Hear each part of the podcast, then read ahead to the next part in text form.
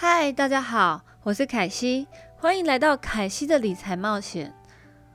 我本身其实有在做 YouTube 的频道，虽然我做的时间其实并不久，但是有兴趣的人可以去看我 YouTube 平台。目前有三十三片视频，里面都是在做深度的美股分析和一些知识的分享。不过我视频里面的资讯含量很大哦，所以你们要看一定要有心理准备。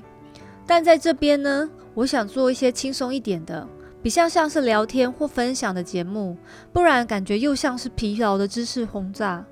我相信大家会喜欢我的节目的。我当初是怎么会开始投资美股呢？其实我一开始都是投资台股，不管是股票、期货、权证，其实我都有做过。期货的那种上下起伏一两百点，我觉得很紧张。虽然只是选择往上或往下，但是往往一赔是赔很多的。至于权证的部分呢，到期了之后，你的权证可能会归零。当然，它的杠杆也很高，大家可以用一千块去做一个投资。如果你选择错方向的话，你还是会让你的权证归零，最后什么也都没有。而且我发现呢，台股是浅碟市场。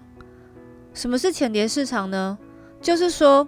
其实每一个党的股票后面都有一些主力，主力呢洗盘是真的很厉害，我真的觉得被洗到怕怕的，每次都会错过大波段的机会，而且台股大部分是以科技股为主，比较没有办法像美股的彼得林区写的，在生活中寻找发现会翻倍数倍的美股，但美股很不同诶，例如你每天早上吃的、下午吃的、晚上吃的麦当劳。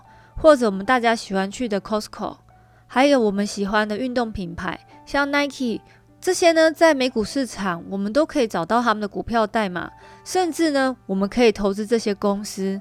如果你看好这些公司的未来，这样我们可以发现，在生活之中是真的很容易发现投资的机会。当然呢，我也不是说台股不好，如果你能真正的去了解那家公司，并且你也看完整年度的财报。甚至还参加公司每年举办的股东会议，相信也会发现三年带给你数倍成长的股票。这我个人其实是有真正的见识过哦。我最一开始买美股其实是阿里巴巴，因为我觉得阿里巴巴是中概股，并且我们对中文比较熟悉，所以我觉得一开始的门槛应该比较低。毕竟中文对我们而言是比较简单的。然后 IPO 上市时候，我就马上去买了。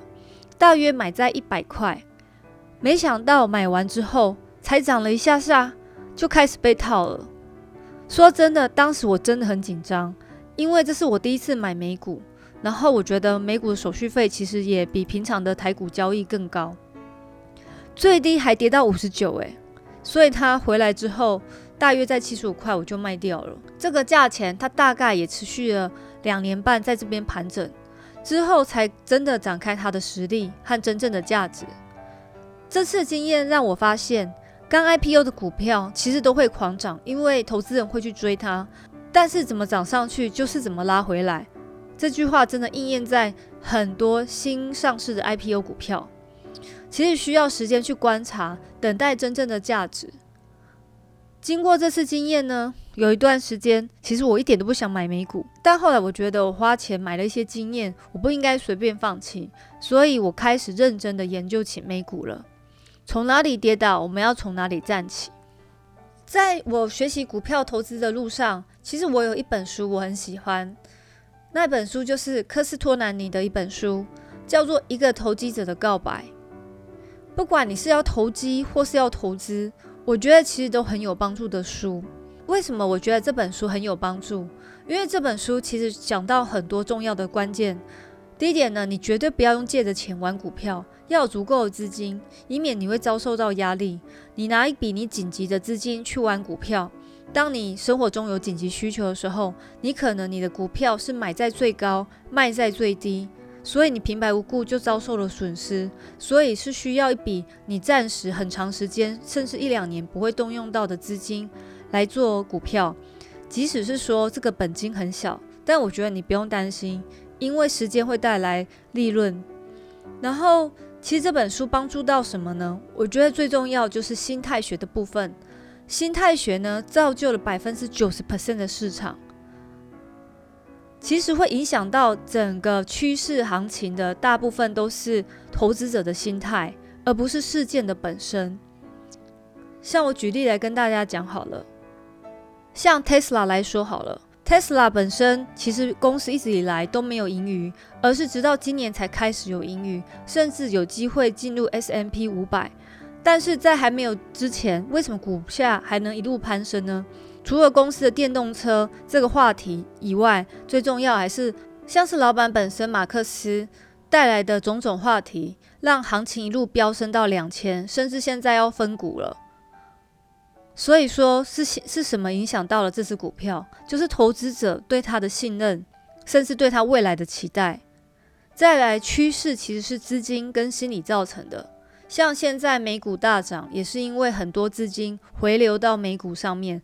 还有大家看到这个日益上涨的股票行情，每个人都想分一杯羹，所以大家都投资到，大家都趁三月的时候投资到股票市场了。经济和股市的关系，其实书中也有写到，就像狗和你的关系，你家的狗你带出门，它很开心，到处闻，到处跑，但这只狗最后还是回到你身边。像经济一样，像股市一样，股市呢？它会一直往前冲，往前冲，但是怎么样，到最后它还是必须回到经济本身的经济面，所以狗最后还是会回到你的身边，而股市最后也是会回到经济的基本面上。那大家一定对我手边持股的投资标的物有好奇，那我稍微跟大家分享一下好了。我本身投资五 G 概念股最多，再来呢就是电动车的部分。还有一些 IT 产业跟和娱乐方面，娱乐方面呢，是因为这次三月底的大跌之后，我有稍微减了一些消费市场的股票。但如果你真的很想知道的话，真的一定要去看我的视频哦。至于我本身所学的背景对学习股票的帮助，我本身所学是科技业，而我的背景其实也是理工，虽然之后我也是有拿商学院的学位。但我相信，就是我对 IT 的兴趣、科技业兴趣，源自于我本身对理工的所学。所以，当我在看一个家公司的时候，我会看这家公司的科技面的发展，我会去研究，花很多的时间去研究这家公司在这个市场的潜在力是不是很大。那我投资之后，是不是有足够的空间让它成长？这都是我会考虑的问题。在这边呢，我想对一些新手投资做一些建议。第一点呢，你们一定要记得要用自己手边的闲钱来玩。之前我是有提过了，这一点我觉得相当的重要，因为这样子才不会还没赚到钱就开始要赔钱了，甚至你会造成你晚上睡不着的压力。所以不要随便去借钱或贷款来玩股票。第二呢，你要真正了解这家公司的基本面和财报。还有公司未来的发展，要有看到远大的发展前景才可以买进。当然，我知道很多人他对科技业不了解，所以不知道它的发展到底是会怎么样。我觉得那就是要多做一些研究，要我觉得要多看一些报告，还有公司的产业前景，甚至去多找一些相关的公司去比较。当你不知道这家公司好不好的话，其实你可以找一些类型相同的公司来比较看看。再来呢，第三点是选择自己比较熟悉的产业。我觉得每个人所学背景不同，有兴趣的产业也不同。如果能针对你有兴趣的产业去选购美股的话，我觉得是事半功倍。毕竟是你熟悉的东西，你比较知道这个市场的份额是多大，未来的潜力。再来呢，第四点是，其实每一季呢都要检视手边的财报，看它的状况。因为我们要考虑所有的风险，甚至最不可能出现的风险，所以也就是说，你时时刻刻要想到意想不到的因素。在第五点呢，永远不要想把赔掉的再赚回来。我觉得很奇怪，当你心里越急，越想把自己赔掉的钱再赚回来的时候，你反而会越输越多钱，因为你失去理智，然后你没有判断，只是一心很心急。这个是我个人的经验。所以，我现在就算真的赔掉了，我也不要去想说要怎么赚回来。其实还是稳扎稳打最实在。第六点呢，要有耐心的等待，让时间来证明。有些人买股票没有几天，就希望要大涨，看到别人股票涨，自己也没涨，就觉得自己的股票真的很糟，怎么那么烂？其实有时候股票的涨是轮动的，不会说马上买马上涨，那当然是你运气很好啊。可是大部分的时候，其实都是要等待，有时候是等待一两礼拜，有时候是几个月。但你只要相信你自己真的做过功课，真的很了解这家公司，就放心的抱着它吧。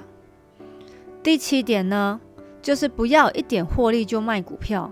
我相信很多人手上的现金不足，很喜欢短操，赚个五趴十趴就马上卖，又再去寻找其他的标股，买来买去，卖来卖去。可是你仔细的回头看你之前一开始做的股票，它可能其实已经涨到二三十 percent 了。其实我现在手上很多股票都有五十 percent 了获利了，就是因为我一直忍耐。不要随便只是一点获利就卖出，然后我也常常去研究那每一家公司的基本面、财报各方面，所以我报的很有信心，而且我相信未来它可以带给我更大的获利。股市呢，其实很多事情都是不能预测的，发展的方向都往往和大家想的不同，真的，大家千万要记住哦。今天呢是我第一集录制，新手上路，请大家多多包涵。以上也是我个人的分享，我希望对大家有所帮助。如果想要我看到我专业的分析，请麻烦去我 YouTube 寻找凯西的理财冒险，相信你一定会有大大的收获。